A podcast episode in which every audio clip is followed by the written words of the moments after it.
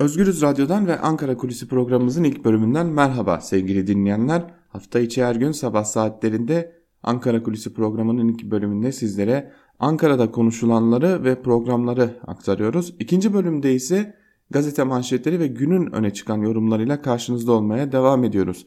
Peki Ankara Kulisi programının ilk bölümünde bugün gündemde ne var? Elbette ki Amerika Birleşik Devletleri'ndeki toplantı vardı. Amerika Birleşik Devletleri Başkanı Donald Trump Cumhuriyetçi senatörlerle Beyaz Saray'da bir araya geldi. Gündem Türkiye'ye uygulanması planlanan yaptırımlardı. Görüşmeler nasıl geçti, içerik nasıldı şu an itibariyle bilinmese de herhangi bir yaptırım kararının şu an itibariyle açıklanmadığını söylemekte fayda var. Ancak bir ek yapalım. Demokrat ve Cumhuriyetçi senatörleriyle birlikte ABD Kongresi'nin Türkiye'ye yaptırım uygulamakta kararlı olduğuna dair çeşitli veriler elimizde bulunuyor en azından.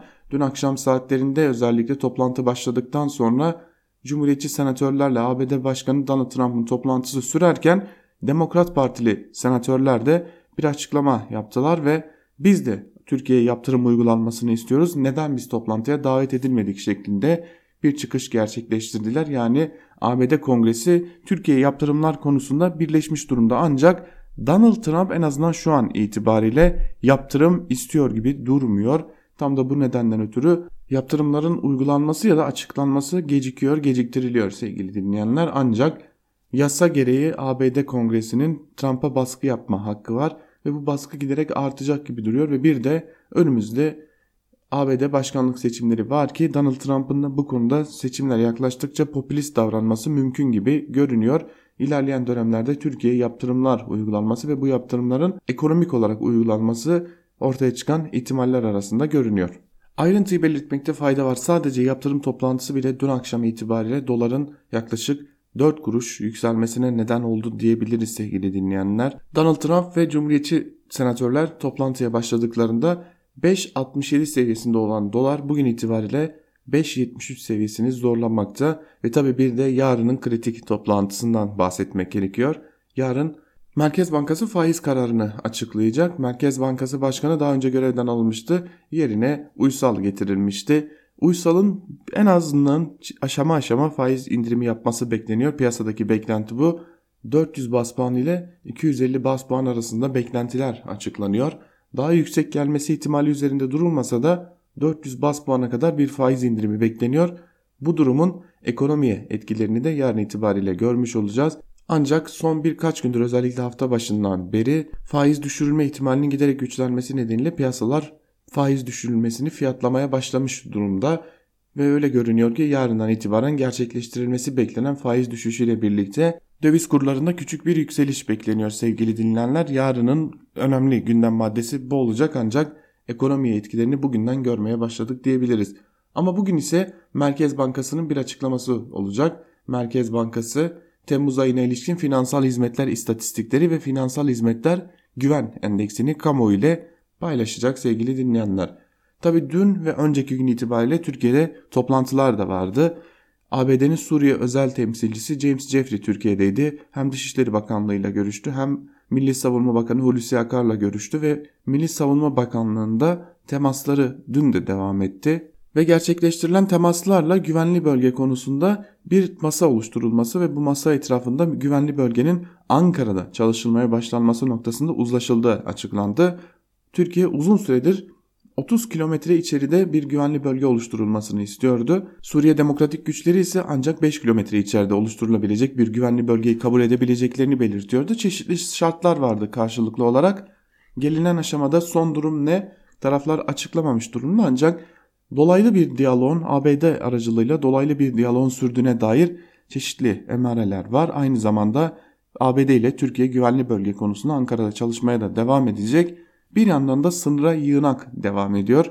Türkiye'nin bu görüşmelerden sonuç elde edememesi durumunda ya da olası güçlü bir yaptırımlar karşılığında ABD cevap vermek adına Fırat'ın doğusu olarak tabir edilen Kuzey Suriye'ye bir operasyon gerçekleştirmesi işten bile görünmüyor. Hedefler arasında Münbiç'in olabileceği ya da daha doğuya giderek çeşitli kantonlardan birinin olabileceği belirtiliyor. Suriye Demokratik Güçleri de bu konudaki hazırlıklarını sürdürdüklerini ve bir operasyon ihtimali üzerinde durduklarını sıklıkla kamuoyuyla paylaşıyorlar. Öte yandan bir diğer gündem maddemiz yine Suriyeliler. Suriyelilerin gönderilmesine ilişkin süreç devam ediyor. Bu dönem içerisinde yaklaşık 80 bin mültecinin sınır dışı edilmesi bekleniyor. Yalnızca Suriyeliler olmayacak ancak özellikle Suriyelilerin sınır dışı edilmesi bekleniyor. Bu noktada dikkat çeken bir durum var. Sadece Suriyeliler değil bölgede bulunan birçok milletten birçok ulustan mültecinin İdlib'e sınır dışı edilmesi.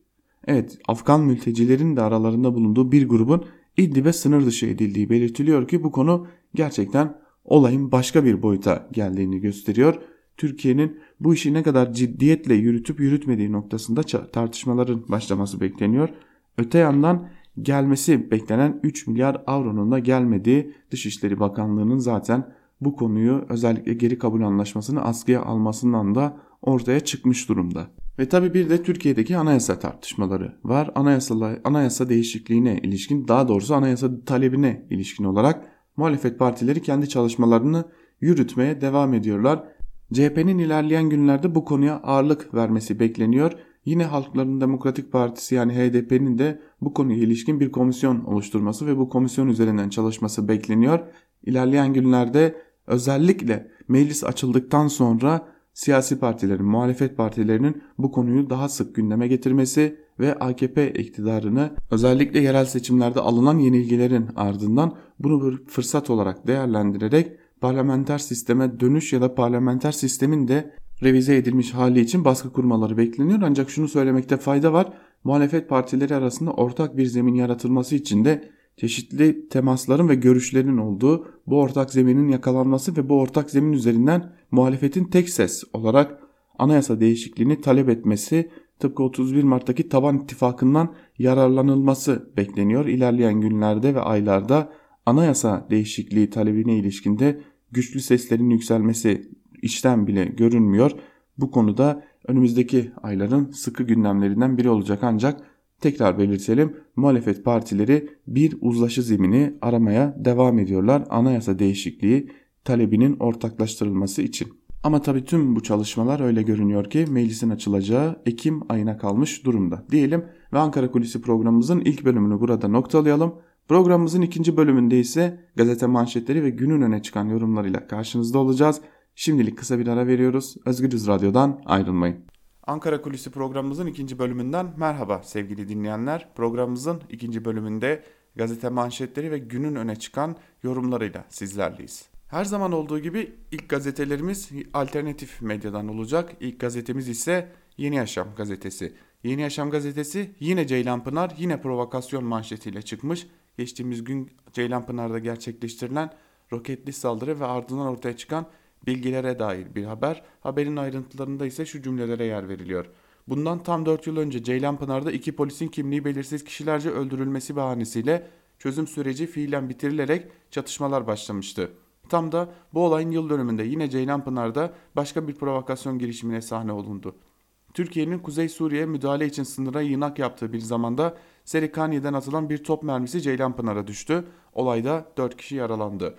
Olayla ilgili Demokratik Suriye güçlerinden hemen açıklama geldi.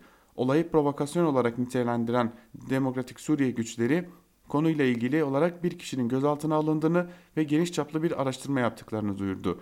Saldırının ABD heyetlerinin Ankara ve Kuzey Suriye'de temaslarda bulunduğu sırada gelmesi de dikkat çeken bir diğer nokta. Türkiye'nin Afrin operasyonu öncesinde de benzer olaylar yaşanmıştı diyor Yeni Yaşam gazetesi ve dikkat çekici bir noktaya parmak basıyor Yeni Yaşam gazetesi.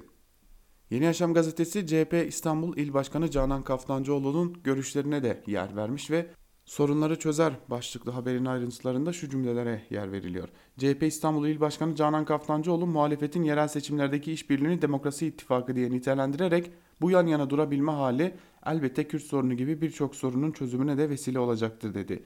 Yeni bir anayasa yapılmasının dönemine dikkat çeken Canan Kaftancıoğlu meclisi de sorumluluk almaya davet etti. Kaftancıoğlu'nun açıklamalarıyla ilgili gazetemizde değerlendirmelerde bulunan HDP sözcüsü Günay Kubilay şunları söyledi. HDP olarak Demokrasi İttifakı'nın sorunları çözeceğini yıllardır söylüyoruz. Öncülük yapmaya çalışıyoruz. CHP bir adım atarsa bu olumlu bir gelişme olacaktır deniyor haberin ayrıntılarında ve HDP'nin özellikle Canan Kaftancıoğlu'nun açıklamalarına yeşil ışık yaktığı ve bu açıklamaları değerli gördüğünü dile getiriyor haberin ayrıntılarında da. Geçelim Evrensel Gazetesi'ne. Evrensel Gazetesi bugün mülteci hukuku uygulansın manşetiyle çıkmış. Manşetin ayrıntılarında ise şu cümlelere yer veriliyor. İltica ve Göç Araştırmaları Merkezi Başkanı Mehmet Çorabatır, mali seçimler öncesinde geri göndereceği söylemi öne çıkmaya başladı. Geri dönüş için uygun koşullar olmadığı halde bu konu siyasi malzeme olarak kullanılıyor dedi. Mültecilerin hakları ile var olduğuna dikkat çeken Çorabatır, serbest dolaşım hakkı mülteciler için de uluslararası bir haktır diye konuştu. Göç Araştırmaları Derneği'nden Doktor Polat Altman ise geçici korumanın herhangi bir koruma sağlamadığını belirterek mülteci statüsünün hayata geçirilmesini istedi. Hem Avrupa Birliği'nin hem de Türkiye'nin mültecileri bir koz olarak kullandığını ifade eden Altman, şu anda yapılmakta olan işlem yasa dışı sınır, sınır etme yöntemidir ve bu yasal değildir. Böyle bir mücadele olumlu sonuç getirmez. Uzmanlar uyarıyor özellikle mültecilik haklarının tanınması noktasına vurgu yapıyorlar ancak şu an itibariyle Türkiye'nin Suriyeli mültecilere ya da doğudan gelen herhangi bir mülteciye iltica hakkı vermesi ya da mültecilik vermesi mümkün görünmüyor. Zaten yasalar da buna izin vermiyor şu an itibariyle. Şimdi bugün basın bayramı, Türkiye'de basın bayramı nasıl kutlanıyor diye soracak olursanız Evrensel Gazetesi'nden bir haberle cevap verelim. Gazetecilerin cezaevinde olmadığı bir Türkiye istiyoruz. Haberin ayrıntılarına da hep birlikte göz atalım. İkinci meşrutiyetle birlikte basından sansürün kaldırılışını simgeleyen ve 1971'e kadar basın bayramı olarak kutlanan 24 Temmuz'a Türkiye yine karanlık bir tablo ile girdi. 134 gazeteci hapiste ve yüzlerce gazeteci de yargı kıskacında. İşsiz gazete, gazeteci sayısı ise 10 bini aşıyor. Basın meslek örgütleri 24 Temmuz dolayısıyla yaptıkları açıklamalarda gazetecilere özgürlük istedi deniyor haberin ayrıntılarında. Evet bir basın bayramında bayram kutlamak yerine özgürlük talep edecek kadar zor durumda Türkiye'de gazetecilik. Türkiye'de gerçekleri ulaştırmak isteyen gazeteciler baskı altında yaşamaya, yargılanmaya, cezaevine atılmaya, Türkiye'yi terk etmek zorunda bırakılmaya devam ediliyorlar. Cumhuriyete geçelim. Cumhuriyet gazetesi Diyanet, Tarikat, Bakanlık manşetiyle çıkmış ve ayrıntılarında şu cümlelere yer vermiş. Milli Eğitim Bakanlığı Mollalarla çalışmayı hızlandırdı. Bakanlık Batman'da Diyaneti, Diyanet'le işbirliği yaparak tarikat ve cemaatlerin güdümündeki medrese dernekleriyle ortak sempozyum düzenledi. 10. Uluslararası Din Görevlileri Sempozyumuna öğrencilerin katılımı ve afişlerin okullara asılması istendi. Valiliğin himayesindeki sempozyumda işlenecek konular ise Kur'an kursu ve medreseler, öğrencilerde dava bilinci oluşturmak. İşbirliği yapan kurumlar Medrese Alimleri Vakfı, Yunus Emre Cami Vakfı ve Önder İmam Hatipler Derneği olarak açıklandı deniyor haberin ayrıntılarında. Tabi Türkiye'de eğitimin giderek dindarlaştırıldığını, daha doğrusu içeriğinin dinselleştirildiğini bilimsellikten koparak ruhani konulara yöneldiğini hatırlatmakta fayda var. Tabi buna bir de medreselerin giderek yaygınlaşması da etki ediyor.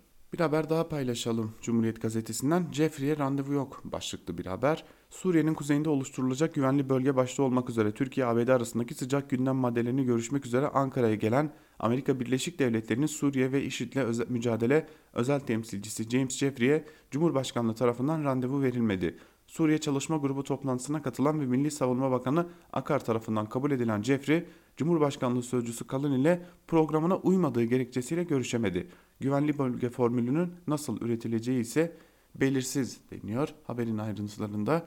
Zaten güvenli bölge formülüne ilişkin henüz bir uzlaşı zemini de yakalanabilmiş değil. Tarafların güvenli bölge konusundaki beklentileri ve açıklamaları da farklı. Bu beklenti ve açıklamaların farklılığı bir ortak zemine oturtulabilecek mi şu an itibariyle pek de mümkün görünmüyor. Ankara Kulisi programının ilk bölümünde de sizlere bunu aktarmıştık. Ve Bir Gün gazetesine geçelim. Bir Gün gazetesi ekonomik krize karşı yurttaş formülü manşetiyle çıkmış. Manşetin ayrıntılarında ise şu cümlelere yer veriliyor. Yoksullukla boğuşan halk ekonomik krize baş etmenin yöntemlerini arıyor. İstanbul sokaklarında mikrofon tuttuğumuz yurttaşlar, yurttaşlara bir soru sorduk, bin ah işittik. Krizden önce kendisini orta sınıfın üzerine konumlandıranlar dahi artık yoksulluk sınırında olduklarını ifade ederken dar gelirli yurttaşlar tasarruf edebilecek bir şeyleri olmadığını söylüyor. Konuştuğumuz yurttaşlar yoksulluk sınırının 6 bin liranın üzerinde olduğu Türkiye'de tasarruf etmek şöyle dursun, acil olmayan tüm ihtiyaçları ileri bir tarihe ertelediklerini ifade ediyor. Alışverişten kesen birçok yurttaş için son tasarruf kalemi sigara. Bir güne konuşan yurttaşların çözüm önerilerinin bazıları şöyle. Pazara akşam saatlerinde çıkıp kalan meyve sebzeleri ucuza alıp evde çürükleri ayırmak ve öyle kullanmak. Yemek öğünlerini ikiye düşürmek. Normal ekmek yerine halk ekmek ya da bayat ekmek almak. Et ve balık ürünlerini yerine sebze, bakliyat ağırlıklı beslenmek. Mümkün olduğu ölçüde araç kullanmamak. İşe, okula, toplu taşıma araçlarıyla ya da yürüyerek gitmek. İhtiyaçlarını köydeki aile fertlerinden karşılamak. Giys giysi, ayakkabı gibi ihtiyaçları ertelemek tamirciye verip yeniden değerlendirmek. Belki de bu haberi dinlerken çoğunuz ya abartmayın falan demişsinizdir ama evet gerçekten de durum itibariyle son içinde olduğumuz hal bu. Özellikle Türkiye'nin büyük şehirlerinde durum gerçekten bu. İnsanlar tasarruf edebilmek adına her şeylerinden kısmaya, her şeyleri bir şekilde ötelemeye, ertelemeye, kısmaya ya da tamamen ortadan kaldırmaya başlamış durumdalar. Sigara konusu çok dikkat çekmişti. Sigara gerçekten de son yıllarda en tiryaki insanların bile sigarayı bırakmak zorunda kaldığını, bıraktığını ifade edelim. Ve devam edelim. Sözcü gazetesine geçelim. Sözcü gazetesinin bugünkü manşetinde ise FETÖ'yü unutamadınız mı? Çok mu hoşunuza gitti? Sözleri yer alıyor. Valilik sitesinde Manisa 2010 yılında düzenlenen ve FETÖ organizasyonu olan Türkçe olimpiyatlarına ilişkin haberler duruyor. Arınç'ın konuşması bile var. Cumhurbaşkanlığı Yüksek İstişare Üyeliğine getirilen Bülent Arınç'ın sitedeki konuşmasında bu akşam Manisa istisna bir gece yaşıyor. Temiz insanların eserleri burada diyor. Varlık sitesinde hain FETÖ'nün propagandasını görenler FETÖ'yü unutamadınız mı? Çok mu hoşunuza gitti? Hala akıllanmadınız mı? Kaldırın siteden bu ayıbı diyerek tepki gösterdi deniyor. Manisa Valiliğinin sitesinde Türkçe olimpiyatlarına ilişkin haberlerin durması Sözcü gazetesinin bugünkü manşetinde yer alıyor. Sözcü gazetesi Suriyelilerin geri gönderilmesini nasıl görmüş ona da bakalım. Suriyeli sorununu iktidar yeni gördü başlıklı bir haber var. Haberin ayrıntıları ise şöyle.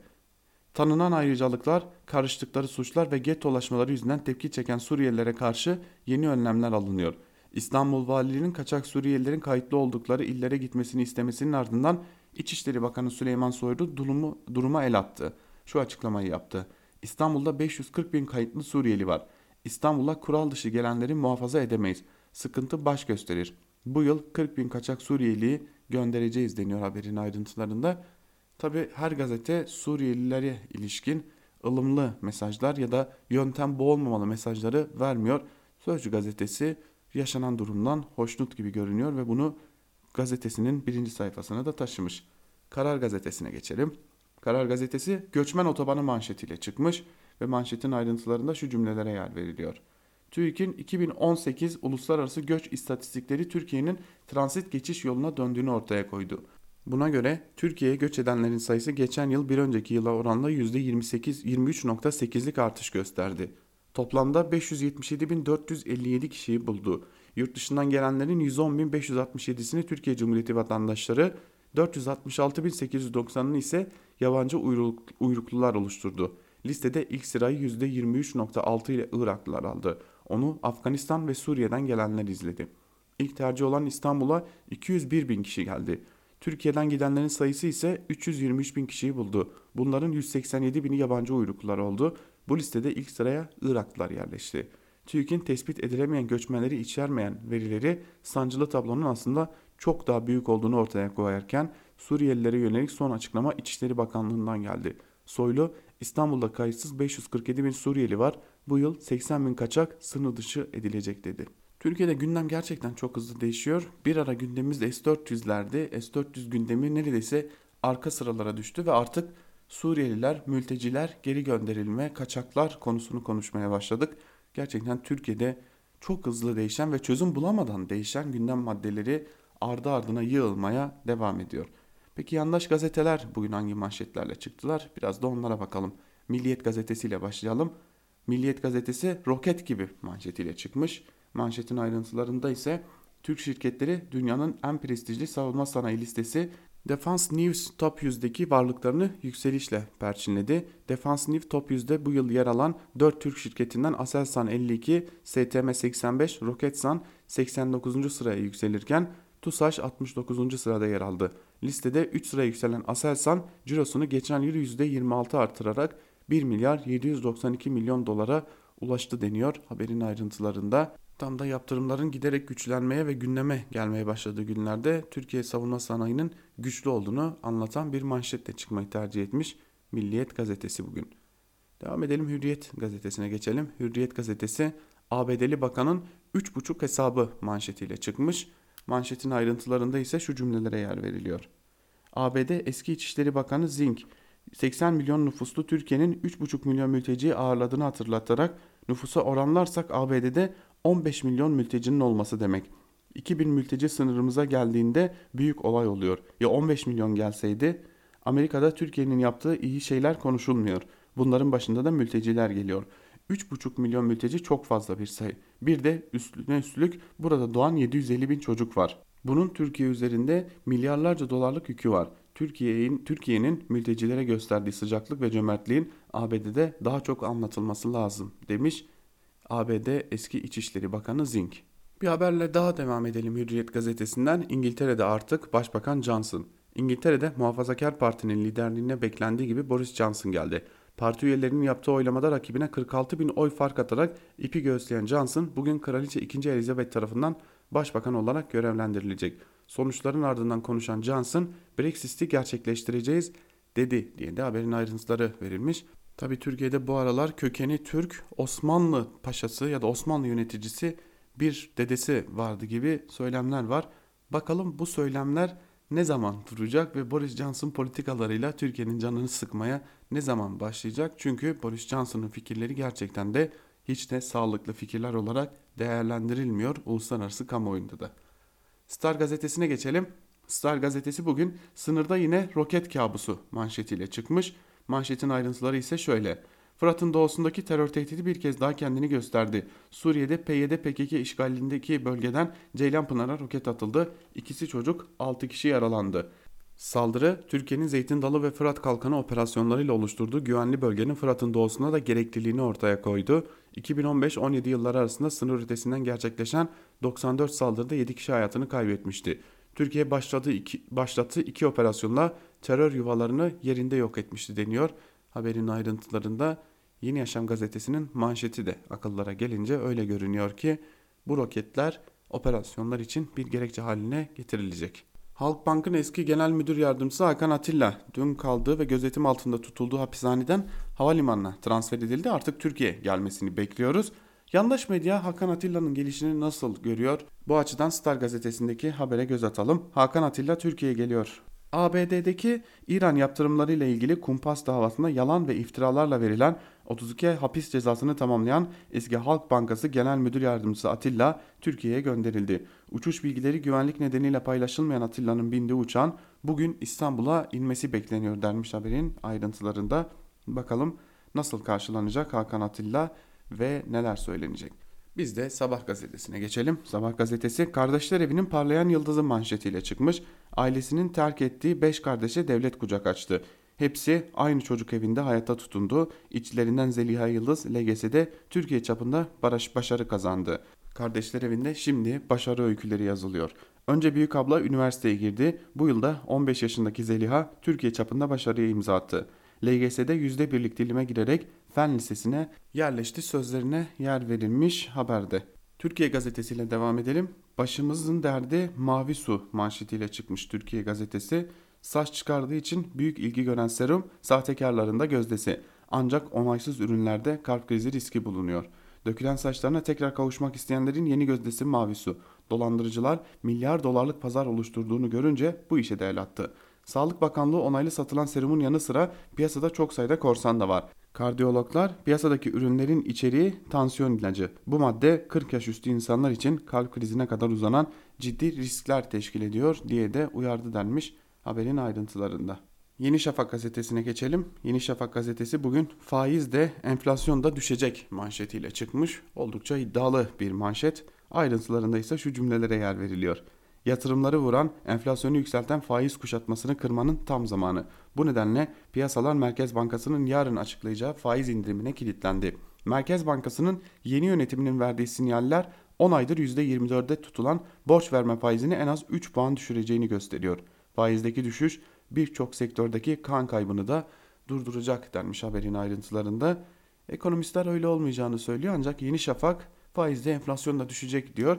Hatta Merkez Bankası yönetiminin faiz kararını açıklayacağını yani faiz indirim kararının oranını açıklayacağını yani bir faiz indirim yapılsın mı yapılmasın mı noktasında dahi görüşme olmayacağını ne kadar olacağını açıklayacağını söyleyecek kadar da iddialı görünüyor. Son olarak da Akit'e bakalım her zaman olduğu gibi. Akit sondaj gemilerine üçlü koruma manşetiyle çıkmış.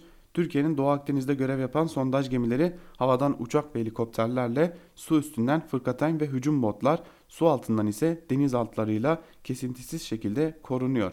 Doğu Akdeniz'de sondaj görevi yapan gemilerimiz Deniz Kuvvetleri Komutanlığı'nın unsurlarının refakatinde çalışmalarını sürdürüyor. Milli Savunma Bakanlığı'ndan yapılan paylaşımda Deniz Kuvvetleri Komutanlığımız Doğu Akdeniz'de sondaj çalışması yapan gemilerimize havadan Bayraktar TB2 İHA, deniz karakol uçağı ve deniz helikopterleri, su üstünden fırkateyn ve korvet hücum botlar, su altından denizaltıları ile sürekli ve kesintisiz refakat ediyor ifadeleri kullanıldı deniyor Akit'in manşetinde. Öyle görünüyor ki Akit'in son gözdesini Netflix olmuş. Birinci sayfadan bir haberi daha paylaşalım sizlerle. Dün de Netflix hedefteydi. Netflix sapkınlığı da İslamofobiyi de körüklüyor. Başlıklı bir haber var yine. Eşcinsel sapkınlığın propagandasını yaptığını ifşa ettiğimiz dijital TV programı Netflix'in hemen hemen tüm içeriklerinde İslam düşmanlığı yapıldığı ortaya çıktı. Dünya üzerinde 100 milyondan fazla abonesi olan ve Türkiye'de de 170 bin civarında kullanıcısı bulunan Netflix'in İslam'ı çağ dışı gösteren birçok içeriği fütursuzca yayınladığı belirlendi. Amerikan menşeli Netflix'in Homeland, Elite, Bodyguard ve Black Mirror dizilerinde İslam'a ve Müslümanlara yönelik organize karalamalar yaptığı ifade edildi. Özellikle gençlerin rağbet gösterdiği bir platform olan Netflix bünyesinde yayınlanan Diktatör, Bird Box, The Promise filmlerinde de İslamofobik sahnelere sıklıkla yer verildiği kaydedildi deniyor. Haberin ayrıntılarında öyle görünüyor ki Akit'te ve editörleri de Netflix'in sıkı takipçisi birçok diziyi ve filmi yakından takip ediyorlar. Akit gazetesiyle birlikte gazete manşetlerini burada bitirelim ve günün öne çıkan yorumlarında neler var biraz da hep birlikte ona göz atalım. Suriyeli mülteciler bugün de köşe yazarlarının gündeminde onlara bakalım önce. Cumhuriyet gazetesinden Mine Söğüt'ün Suriyeli avı başlıklı yazısıyla başlayalım. Hiç ama hiç düşünmediğiniz, düşünemediğiniz, düşünmek istemediğiniz, düşünmekle sorumlu olduğunuzu zerre kadar hissetmediğiniz, itirazlarınızı, öfkelerinizi, kaygılarınızı bu duygularla şekillendirmediğiniz Suriyeli mülteciler nihayet enselerinden tutulup aranızdan ayıklanıyorsa ve bu durum sizin içinizi ferahlatıyorsa, kanunlara, düzenlemelere, uluslararası anlaşmalara, sisteme, devlete güveniyorsunuz ve insanlık tarihinin en tehlikeli ve kadim hatasını yapmayı sürdürüyorsunuz demektir.'' Kasten başıboş bırakılmış bir göç dalgasının birdenbire sert ve kontrolsüz bir şekilde rapta zapta alınmasının hangi ve hangi yeni insanlık dramlarına yol, yol açacağıyla zerre kadar ilgilenmediğiniz, birbirinin topraklarına girebilen, birbirinin asker sıfatlı insanlarını esir alabilen, birbirinin asker sıfatlı insanlarını öldürebilen, birbirinin sınır ötesi topraklarını bombalayabilen, bu arada sivil sıfatlı insanların da kadın çocuk yaşlı ayırmaksızın hayatlarını karartabilen ve tüm bunları uluslararası kabul gören bir hukuk çerçevesinde yapma hakkı olduğuna kendini de sizi de ikna edebilen, o hukukun nasıl işleyeceğine ya da işlemeyeceğine de kendi esnek ahlakına göre, göre karar verebilen devletlerin çıkardıkları ve bitirdikleri savaşların gerçekte ne anlama geldiğini hiç anlamıyorsunuz demektir. Bu savaşların çoğu toprağın içinde asker ya da sivil insanların hangi yaralarının ne kadar süre kanadığıyla ve savaş hukuku ve mülteci hukuku başlığı altında sıralanan hakları sanki bir insan hakkıymış gibi paketleyip kendi kirli tarihinin trajedi dolu raflarına yerleştiren insanlıkla ilgili herhangi bir şüphe duymak gibi dertlerle ilgilenmediğiniz için seyredeceksiniz. Suriyelilerin enselerinden tutulup aranızdan ay ayıklanışını, uygarlığın her çağda istisnasız tekrarlanan kirli ahlakını ve o ahlakın aynasında çok sevdiğiniz o soyunuzun da bir gün mutlak başına gelecek olan kaçınılmaz karanlığı seyredeceksiniz. Tarih tekerrürdür çünkü ve uygarlık kendi barbarlığına ısrarla kördür demiş Mine Söğüt yazısının bir bölümünde. Tabi bu fikre karşı çıkanlar da var Cumhuriyet gazetesinde. Deniz Yıldırım biz batının duvarı mıyız başlıklı bir yazı kaleme almış ve bir bölümünde şunları kaydediyor. Türkiye bugün 4 milyon aşkın sığınmacı barındırıyor. Bu sayıyla dünyada açık ara birinci sıradayız. Elbette aslan payı geçici koruma statüsündeki Suriyeli sığınmacılarda. Böyle durumlarda mutlaka bir ideolojik meşrulaştırma aracı kullanılır. İktidar bunu bulmakta gecikmedi. Suriye Savaşı'na müdahil olduklarında yeni Osmanlıcılık adlı ulusüstü bir proje çökünce Türkiye'ye gelen milyonların kalışı hakkını göstermek için bu sefer de ümmetçilik fikrini devreye soktular. Hepimiz Müslümanız, din kardeşlerimizi ağırlıyoruz dediler. Fakat tutmadı. Türkiye'de bugün Suriyeli sığınmacılarla ilgili olumsuz görüş sahibi olmak neredeyse partiler üstü bir mütabakat konusuna dönüştü. Ümmetçilik dışında yer alan diğer bakışsa kozmopolitizm düşüncesi. Suriyeliler konusunda hiçbir tepkiyi krizle birlikte kaynayan kazanı önemsemiyorlar. Nerelerde nedenlerle ilgilenmiyorlar. Kozmopolitizm dünyayı ulus devlet yurttaşlığı yerine evrensel yurttaşlık olgusu temelinde açıklayan bakış açısına işaret ediyor. Bir yanıyla da imparatorluk devrinin yönetme modeli. Kulağa hoş geliyor ama ulusal düzeyde bu iktidarın işine yarıyor. Çünkü ümmetçilik sıkıştığında muhalif saflarda iktidarın sığınmacı politikasına dışarıdan kuvvet takviyesi sağlıyor. Sorunu yok sayma ideolojisi de diyebiliriz küresel iktidar odaklarının da işine geliyor. Çünkü göç olgusunun tarihsel olarak bu denli yoğunlaşmasının altında yatan emperyal savaş, işgal, sömürgecilik politikalarını ya da zenginlerle fakirler, zengin devletlerle fakir devletler arasında sınıfsal uçurumun derinleşmesi gibi olguları göçün gerçek nedenlerini ve yönünü görünmez kılıyor. Her iki bakışın yanlışlığı ve çözümsüzlüğü ise beraberinde çarpık milliyetçi tepki biçimlerini getiriyor. Bu bizde de batıda da böyle gelişiyor. Ümmetçilik ve kozmopolitizm sığınmacı sorunu yok saymaya çalışıyor. Bu da tepkiyi iktidarın yanlış göç politikasına veya da emperyal kuvvetlerin yoksul ülkelerin yurttaşlarını göçe zorlayan politikalarını yönlendirmek yerine içeride sığınmacılara odaklıyor. Oysa sığınmacılar neden değil sonuç nedenlerle yüzleşmeliyiz demiş Deniz Yıldırım da ve konuya farklı bir bakış açısı getirmiş. Peki muhafazakar yazarlar nasıl bakıyor konuya? Ona ilişkinde Elif Çakır'ın Karar Gazetesi'ndeki Suriyelilere bakışımız neden değişti? Başlıklı yazısına bir göz atalım. 9 yıldır dile getirilen, gündemde tutulan bir düşmanlık büyüdü. Bazı şehirlerimizde Suriyeli mültecilerin dükkanlarına, yaşadıkları evlere saldırılar oldu. Suriyeli kadınlar arasında tacize uğrayan, öldürülen, darp edilenler oldu. Yaşandı bütün bunlar. Ancak bütün bunlar yaşanırken en azından muhafazakar dindar AKP'li seçmen kitlesi Suriyeli mültecilere yönelik yapılan bu insanlık dışı yaklaşımları kınadı. Durumdan pek hoşnut olmasalar ev sahibi nezaketi içinde davrandılar ve hoşnutsuzluklarını dile getirmediler. Her Suriyeliyi istemiyoruz defolup gitsinler korusu sahneye çıktığında can havliyle kapımıza gelen bu insanları celladına teslim etmek isteyen bu kesimi en sert sözlerle kınadılar, ayıpladılar.'' Peki şimdi ne oldu da dindar muhafazakar AKP tabanı bile isyan noktasına geldi? Suriyeli istemiyoruz defolup gitsinler korusuna katılmaya başladılar. Ne oldu da Avrupa'da ortaya çıkan ırkçılığı yabancı düşmanlığını kınayan bizler bu noktaya gelmeye başladık. Suriyeli mültecilere kapılarımızı sonuna kadar açtık ama mülteciler konusunda maalesef esaslı bir şey yapamadık. Aradan 9 yıl geçti. Türkiye'de 4 milyonun üzerinde mülteci var. Ancak bütün bunlara rağmen hala Türkiye'nin esaslı bir mülteci politikası yok. Rehabilitasyon ve entegrasyon çalışması yok. Yerleşim planlaması yok. Göç bakanlığı yok. Bu insanların hiç değilse bir kısmının ülkelerine geri dönüşünü sağlamaya yönelik bir politika zaten yok. İşte bütün bunlar olmadığı için Artık AKP tabanının önemli bir kesimi bile Suriyeli mültecileri ekmek düşmanı olarak görüyor, ülkemizde istemiyor. Mültecilere yönelik entegrasyon politikaları bu yüzden vardır. Bu yüzden devletler ülkesine aldıkları mültecilere çalışma, eğitim, sağlık, barınma gibi imkanları sağlar. Ülkesindeki mültecileri sıradanlaştırır, görünmez kılar. Normal şekilde ülkesine kendi tercihiyle gelmiş yabancı statüsüne sokar. O yüzden devlet yöneticileri ve liderleri her gün kameralar karşısına geçip kendi vatandaşlarının gözüne soka soka mültecilere yapılan yardımlar devletin sağladığı imkanlar üzerinden hamaset yapmaz. Bir devlet yapması gerekenleri yapmalıdır. Ancak bolca hamaset yapıldı, popülizm yapıldı diyor Elif Çakır'da ve gelinen durumun sorumlusu olarak AKP'nin bir göç politikasının olmamasının gerekçe olarak ortaya çıktığının altını çiziyor. Bu konuya ilişkin olarak son olarak da Deniz Zeyrek'in Sözcü gazetesinden yabancı düşmanlığı tehlikesi başlıklı yazısına yer verelim. Göçmen penceresinden bakınca insanın yerinden yurdundan uzaklaşmak zorunda kalmasından, yaban ellerde hayata tutunmaya çalışmasından daha zor ne olabilir ki diyorum. O nedenle de göçmenlerin temel insan haklarına ve bu konudaki evrensel hukuk kurallarına saygı duyulması gerektiğine inanıyorum. Ancak biliyorum ki bir de madalyonun öteki yüzü var. Başlangıçta ekmeğini, pirincini, nohudunu aldığı sağlık ve eğitim hizmetlerini göçmenlerle paylaşmaya itiraz etmeyen Türkiye Cumhuriyeti vatandaşları sayı arttıkça Süre uzadıkça duruma itiraz etmeye başladılar. Paylaşılan ekmeğin pirincin nohudun miktarı azalıp maliyeti arttı. Vatandaşlara sunulan sağlık ve eğitim hizmetlerinden memnuniyet azaldıkça Suriyelilerin bu hizmete kolayca erişimi göze batmaya başladı. Göçmenlerin karıştığı asayiş olaylarıyla ilgili farkındalıklar da zirve yaptı. Türkiye Cumhuriyeti vatandaşları arasındaki suç oranı göçmen nüfustaki suç oranının iki katı olduğu halde göçmenlerin karıştığı olaylara büyüteçle bakılır oldu.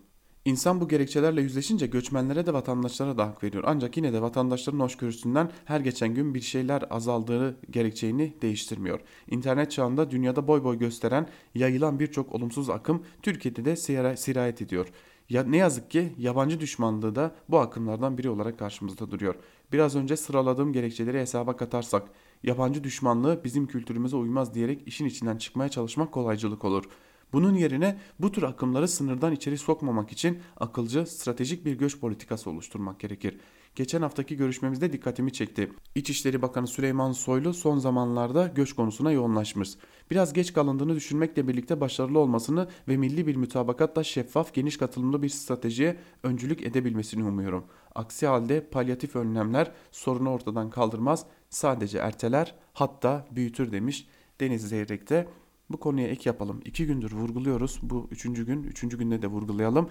Bir rapor oldu ve bu raporun Türkiye'de özellikle ekonomik kriz ile birlikte bir toplumsal patlamanın yaşanabileceği ve bu nefretin Suriyeli mültecilere yoğunlaşabileceği ve ciddi bir çatışmanın ortaya çıkabileceği noktasında uyarılarda bulunuyor bu rapor. Bu rapor devlet kademelerinin elinde. Bu rapordan dolayı da göç politikası hızlı bir şekilde apar topar değiştirilmeye çalışılıyor. Elbette ki yine herhangi bir strateji belirlenmeden anlık çözüm üretiliyor. Trabzon'da özellikle Kürdistan bayrağı açtıkları ya da Kürdistan yazılı atkı açtıkları için linç edilen Kürdistan bölgesel yönetiminden gelen turistlere ilişkin bugün Habertürk'te iki dikkat çekici yazı var. İlk olarak Nagihan Alçı'nın yazısından çok kısa bir bölümü sizlere aktaralım. Trabzon'da faşist saldırıya uğrayan turistler anlatıyor demiş yazısının başlığında. Turistlerin duygularını anlattıktan sonra da yazısının bir bölümünde de şunlara yer vermiş. Tatilleri yarım kalan bu Kürt dostlarımızın Türkiye'ye davet edilmeleri ve ağırlanmaları çok güzel bir jest olur ve yaşanan ayıbı bir nebze olsun unutturur. O nedenle kendisiyle turizmci olan Bakan Mehmet Ersoy'a buradan bir kez daha sesleniyorum. Bu grubu davet edin, kendi tesislerinizde ağırlayın. Benim aldığım bilgiye göre hemen bu hadisenin üzerine Irak Kürdistan bölgesinden Türkiye'ye yapılan rezervasyonlar %70 azalmış. Böyle bir jest ile gönül kırgınlığının önüne geçerseniz turizmin zarar görmesini engellersiniz.'' Trabzon ve Çaykara Cumhuriyet Başsavcılıkları o provokatör ile ilgili soruşturma başlattı ama yetmez. Ben bu insana suçlu muamelesi yapan, sözlü şiddet uygulayan, hakaret eden polislerin de muhakkak sorgulanmaları ve açığa alınmaları gerektiğini düşünüyorum. Bu kafanın Rand Dink'in katili o gün Samas'la fotoğraf çektiren zihniyetten hiçbir farkı yok demiş Nagihan Alçı yazısının bir bölümünde. Yine Habertürk'ten Sevilay Yılman ise yerin dibine girsin bu kardeşlik anlayışın başlıklı bir yazı kaleme almış. Ve yazısının bir bölümünde de şunları kaydetmiş. Trabzon uzun yaylada Kuzey Iraklı turistlerin boynundaki Kürdistan bayrağını simgeleyen atkıları bahane edip turistlere linç girişimi başlatan konuşma yapan mavi tişörtlü şahıs çıktı ortaya. Hem de böbürlene böbürlene. Arkasında kocaman bir Türk bayrağı koymuş önüne kamerayı ve kendi kendine video çekmiş arkadaş. O bayrağın Türkiye'nin sınır komşusu olan ve Irak Kürdistanı olarak bilinen bir coğrafyayı temsil ettiğini bilmeyecek kadar cehaletin farkında değil ayrı konu. Bir de utanmadan yaptığı, yaptığı ırkçılığa, provokasyona kardeşlik kavramını kılıf yapıp ateşle savunuyor. Türk bayrağını işaret edip böğrüne böğrüne vuruyor. Bu bayrak altında yaşamayı kim kabul ediyorsa benim kardeşimdir diyor. Başkalarını bilmem ama evet ben bu bayrak altında bu topraklarda gurur ile yaşıyorum haberin olsun. Kendisi ve onun gibi ırkçı, şovenist, faşizan zihniyete sahip olanlarla aynı bayrak altında dahi olsa kardeşliği kabul etmiyorum. Yerin dibine girsin kardeşlik anlayışı. Sanki elin gariban Irak turisti gelmiş Trabzon'a burada yaşayacağım ama kendi bayrağımın altında filan demiş gibi. Saçma sapan salvolar yapıyor.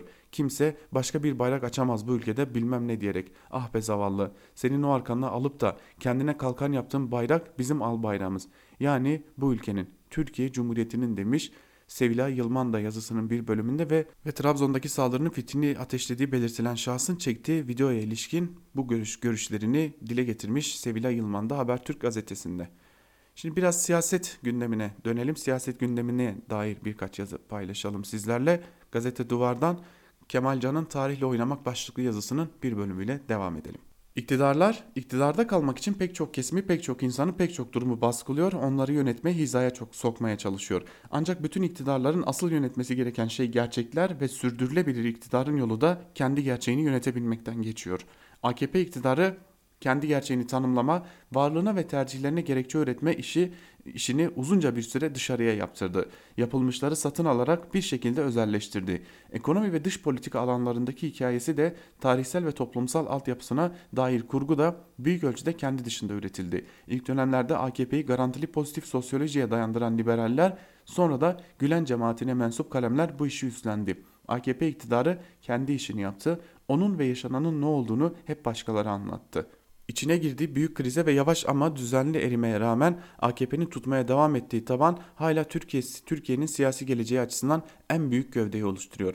AKP'ye oy vermeye devam edenleri edebilecek olanları hesaba katmadan işle, işleyebilecek bir siyasi aritmetik henüz söz konusu değil. Dolayısıyla mevcut iktidarın kendi gerçeğini yöneterek yola nasıl devam edeceği ve onun içinden çıkacak yeni bir dinamiğin olası etkisi üzerine tartışılıyor. Fakat bu tartışmanın her iki tarafında da yer alan aktörler kaynakları ve hedefleri belirgin bir yeni gerçek ve inşası ve bir yeni hikaye üretimiyle şimdilik pek ilgilenmiyorlar. Onları eğip bükerek bir gerçek yaratmaya, kendi pozisyonları için zemin kurmaya çalışıyorlar. Bir tarafta Erdoğan'ın geçmişi ayıklama talimatı, diğer tarafta uyarılara rağmen sapılmış yol anlatısı. Herkes tarihi yeniden yazmanın, yaşanmış olanı başka türlü anlatmanın peşinde. Güçlü ve üzerinde kalınabilir bir zemini tarihle oynayarak sağlamak veya sürdürmek çok sık başvurulan bir yöntem olabilir. Ancak her zaman başarılı bir sonuç verdiğini söylemek o kadar kolay değil. Üstelik son yıllarda daha önce başarılı sonuçlar alınmış pek çok yöntemden istediği sonuçları alamamaya başlamış olanlar için diyor Kemal Can da yazısının bir bölümünde. Sabah gazetesinden dikkat çeken bir yazı var ve neredeyse kendi kendini ihbar etme gibi bir olaya da girmiş durumda. Yazının yazarı Engin Ardıç ve çözecekmiş başlıklı bir yazı kaleme almış. Bir bölümünde de şunları kaydediyor. Fethullah uşaklık ettiklerinin ortaya çıkmasıyla itibarları yerlerde sürünen, süngüleri düşen liberaller ufak, ufaktan ufaktan gene kafalarını kaldırmaya başladılar. Dışarıda olanlar tabi. Bu cesareti onlara elbette belediyenin, belediye seçimlerinin sonuçları verdi. Fakat İmamoğlu'nun siyasi balon olduğunu da çok çabuk anladılar. Şimdi son umutları Ali Babacan. Ali Babacan iktidara gelecekmiş. İşit de inanma. Böylece Tayyipsiz yeni bir AKP formülü gerçekleşecekmiş. Babacan o zaman hem ekonomiyi toparlayacakmış hem de PKK meselesini çözecekmiş. Çözümden anladıkları PKK ile barış yapılması. E, askeri harcamalar bir anda sıfıra inerse o tasarruf edilecek büyük para ekonomiyi rahatlatır tabi. Israrla sürekli bunu ortaya sürüyorlar. PKK ile anlaşmaya varılsın. PKK ile anlaşmaya varmak demek Türk ordusunun yenilgiyi kabul etmesi demektir. Bunu hangi komutana anlatabileceklerse anlatsınlar bakalım. Halka da anlatırlarsa seçim kazansınlar onu da bir görelim. PKK'nin derdinin demokratik haklar elde etmek falan olmadığını çocuklar bile biliyor. Bağımsızlık istiyorlar. Ne eksik ne fazla. Bunu verebilecek baba yiğit yoktur. Böyle bir adım Atatürk'ün gücünü bile aşardı demiş Engin Ardıç yazısının bir bölümünde. Bu yazıyı sizlerle paylaşmamın iki nedeni vardı. PKK ile anlaşma diyor. Anla çözümden anladıkları bu diyor. PKK ile anlaşarak çözümü arama arayış yolunu ilk tercih eden AKP hükümeti olmuştu ve askeri harcamalar düşerse ekonomi rahatlar demiş Engin Ardıç yazısının bir bölümünde. Bu da bir itiraftır. Demek ki Türkiye ekonomisinin belki de bir yerde Kürt sorunun çözümsüzlüğünden çok büyük şekilde etkilendiğinin de itirafı olsa gerek Engin Ardıç bu yazısında bir takım istemeden de olsa itiraflarda bulunmuş gibi de duruyor. Abdülkadir Selvi'ye bakalım. Abdülkadir Selvi bugün Hürriyet gazetesinde yeni dönemde plan farklı başlıklı bir yazı kaleme almış. Bir bölümünde de şunları kaydediyor. Ankara kabine değişikliğine odaklandı. Cumhurbaşkanı Erdoğan'ın dinlenmeye çekilmesi beklentiyi güçlendirdi. Oysa daha köklü bir sorun var. Kimin bakan olacağından ya da hangi bakanın gideceğinden ziyade güven verilmesi gerekiyor. Cumhurbaşkanı Erdoğan'ın Cuma, Cuma günü il başkanları toplantısında yapacağı konuşma bu açıdan önemli olacak. Konuşmanın satır aralarından yeni dönemin ipuçlarını alacağız. Ardından Erdoğan'ın çıkacağı Anadolu gezisindeki üslup ve söylemi bize yeni dönemin kodlarını verecek. O nedenle Erdoğan'ın kabine ve parti yönetiminde değişiklikle yetinmemesi, köklü bir paradigma değişikliğine gitmesi bekleniyor. Siyaseten normal günlerden geçmiyoruz. 31 Mart ve 23 Haziran seçimleri sıradan seçimler değildi. Siyaset yeniden şekilleniyor. Bu noktada Erdoğan'ın yeni döneme ilişkin stratejisi hayati derecede önemli. Çünkü Erdoğan yapacağı hamlelerle suyun yönünü değiştirebilir. Atacağı yanlış adımlar ise değişim sürecini hızlandırabilir. Abdullah Gül ve Ali Babacan ekibiyle Ahmet Davutoğlu çalışmalarını hızlandırdı. İllerde teşkilatlanma noktasına geldiler. Tüm bunlar 2023 seçimlerine dönük adımlar. Bizde Cumhurbaşkanlığı seçimleri hep sancılı olmuştur. 12 Mart'ın, 12 Eylül'ün, 28 Şubat'ın ve son olarak 27 Nisan en muhtırasının Cumhurbaşkanlığı seçim sürecinde yaşanması boşuna değil. Darbe ve muhtıra dönemlerinin örneklerini bir rejim tehlikesi olduğu için vermedim. Cumhurbaşkanlığı seçimlerinin rejim içindeki yerine işaret etmek istedim. 24 Haziran seçimlerinde muhtıra veren ya da darbe yeltenen oldu mu? Yok. Yok. Çünkü şimdiki plan farklı. Çünkü başkanlık sistemi var. Çünkü %50 artı 1 var. Çünkü %50'lik iki blok oluşmuş durumda. Şimdiki plan AKP'nin alternatifini AKP'nin içinden çıkarmak. 31 Mart seçimlerinde büyük illerin muhalefetin eline geçmesi Tekrarlanan İstanbul seçimlerini Ekrem İmamoğlu'nun 9,5 fan farkla kazanması muhalefetin umutlarını arttırdı. Erdoğan 24 Haziran seçimlerini %52 ile kazandı ama 31 Mart seçimleri bize gösterdi ki aradaki makas kapanmış. %50 %50'lik iki blok oluşmuş. 2023'e kadar geçen süre zarfında kim seçmen havuzunu büyütebilirse o kazanacak diyor Abdülkadir Selvi de yazısının bir bölümünde. Peki sistem tartışmaları sona erdi mi? Yandaş gazetecilerden Ersoy Dede'ye göre sistem tartışması geçmişte kaldı diyor ve yazısının bir bölümünde de şunları kaydediyor. Ali Babacan'ın başını çektiği hareket yola sistem tartışması ile çıkmaya hazırlanıyor. Hareketin içindeki isimler herkesin duyabileceği şekilde dillendiriyorlar bunu. Zira sırda değil. 16 Nisan'da parlamenter sistemin devamı yönünde tavır almışlar, başkanlık için hayır demişlerdi. Şimdi de ilk iş olarak eski sisteme dönüş için zemin yoklayacaklar. Arkadaş bu konuda bir anlaşalım. İyi yahut kötü sistem değişikliği milletin önüne geldi. Millet de yeni sisteme evet dedi. Tartışma 16 Nisan öncesinde yapıldı ve bitti yani. Bu saatten sonra geri dönüşü zorlamak bu milletin ömrünü yemekten başka hangi amaca hizmet eder?'' Artık hükümet sistemi olarak başkanlık tercihini yapmış durumdayız. Buradan geri dönüş yok. Fakat baktığınız sistemin aksayan yanları var. Oturur düzeltirsiniz. Bu da zaten olması gereken bir şey. Şimdi hem, hem bugün tek tek oturup kamuoyuna sorun olarak görülen maddelerin büyük küçük demeden sıralanması lazım. İki türlü seçimden aday gösterme kriterlerine kadar, partili cumhurbaşkanından cumhurbaşkanlığı kararnamelerine kadar ne varsa. Bütün partiler buna çalışmalı. AKP'de, MHP'de, CHP'de, yeni dünyaya gelmeye hazırlanan partilerde. Ama hadi gelin eski sisteme dönelim değil. Parlamentoda sistemin aksayan yönlerini tartışın. 1 Ekim'e kadar bir dünya vakit var. Bırakın tatili de Cumhurbaşkanlığı hükümet modelinin birinci yılında artıları eksikli başlıklı rapor hazırlayın. Neresi çok iyi oldu, neresi teoride iyi olacak diye öngörülmesine rağmen olmadı çıkarın. Meclis açıldığında da ilk iş tartışmaları sona erdirecek düzenlemeleri hayata geçirin. Milletin beklentisi budur diyor Ersoy de. Bakalım milletin beklentisine karşılık bir şey gelecek mi? Ancak muhalefet partilerinin bu konuya ilişkin çalıştıkları gün gibi ortada. Hem başkanlık sisteminin Türkiye'yi sürüklediği durumu anlatacaklar hem de alternatiflerini ortaya koyacaklar. Ancak muhalefet partileri tam anlamıyla eski sisteme dönüş üzerinde ısrarlı değiller. Aksine mevcut sistemin değiştirilmesi, başkanlık sisteminin demokratik tahammüllere uygun hale getirilmesi için çalışmalara ağırlık verecekleri de görülüyor. Eski parlamenter sistemin de çok iyi olmadığını muhalefet partileri de dile getiriyor ve buna uygun çalışmalar yapacaklar gibi de görünüyor. Biz de bu yazıyla birlikte Ankara Kulisi'nin ikinci bölümünü de noktalayalım ancak bitirmeden küçük bir hatırlatmada bulunalım. Özgürüz Radyo'nun uygulamaları hem Google Play Store'da hem de App Store'da hazır. Yapmanız gereken tek şey yalnızca 30 saniyenizi ayırarak Özgürüz Radyo'nun uygulamalarını indirmek. Böylelikle Özgürüz Radyo'nun tüm içeriklerini dilediğiniz zaman çok daha hızlı ve kolay şekilde erişebileceksiniz. Uygulamalarımız güncellendi. Uygulamalarımız içerisinde yayın akışlarımıza da hızlı bir şekilde ulaşabileceğinizi hatırlatalım. Peki bugün Özgürüz Radyo'da neler var? Onlara bir göz atalım. Bugün saat 14 haber bültenimizin hemen ardından Canberk Benli ile Gümüşperde programı sizlerle olacak ve saat 17 haber bültenimizin hemen ardından ise Onur Öncü'nün hazırlayıp sunduğu Çağlayan Meydanı sizlerle olacak. Saat 18'de Onur Öncü'nün sunacağı haber bülteninin hemen ardından ise Zübeyde Sarı ile Mercek programı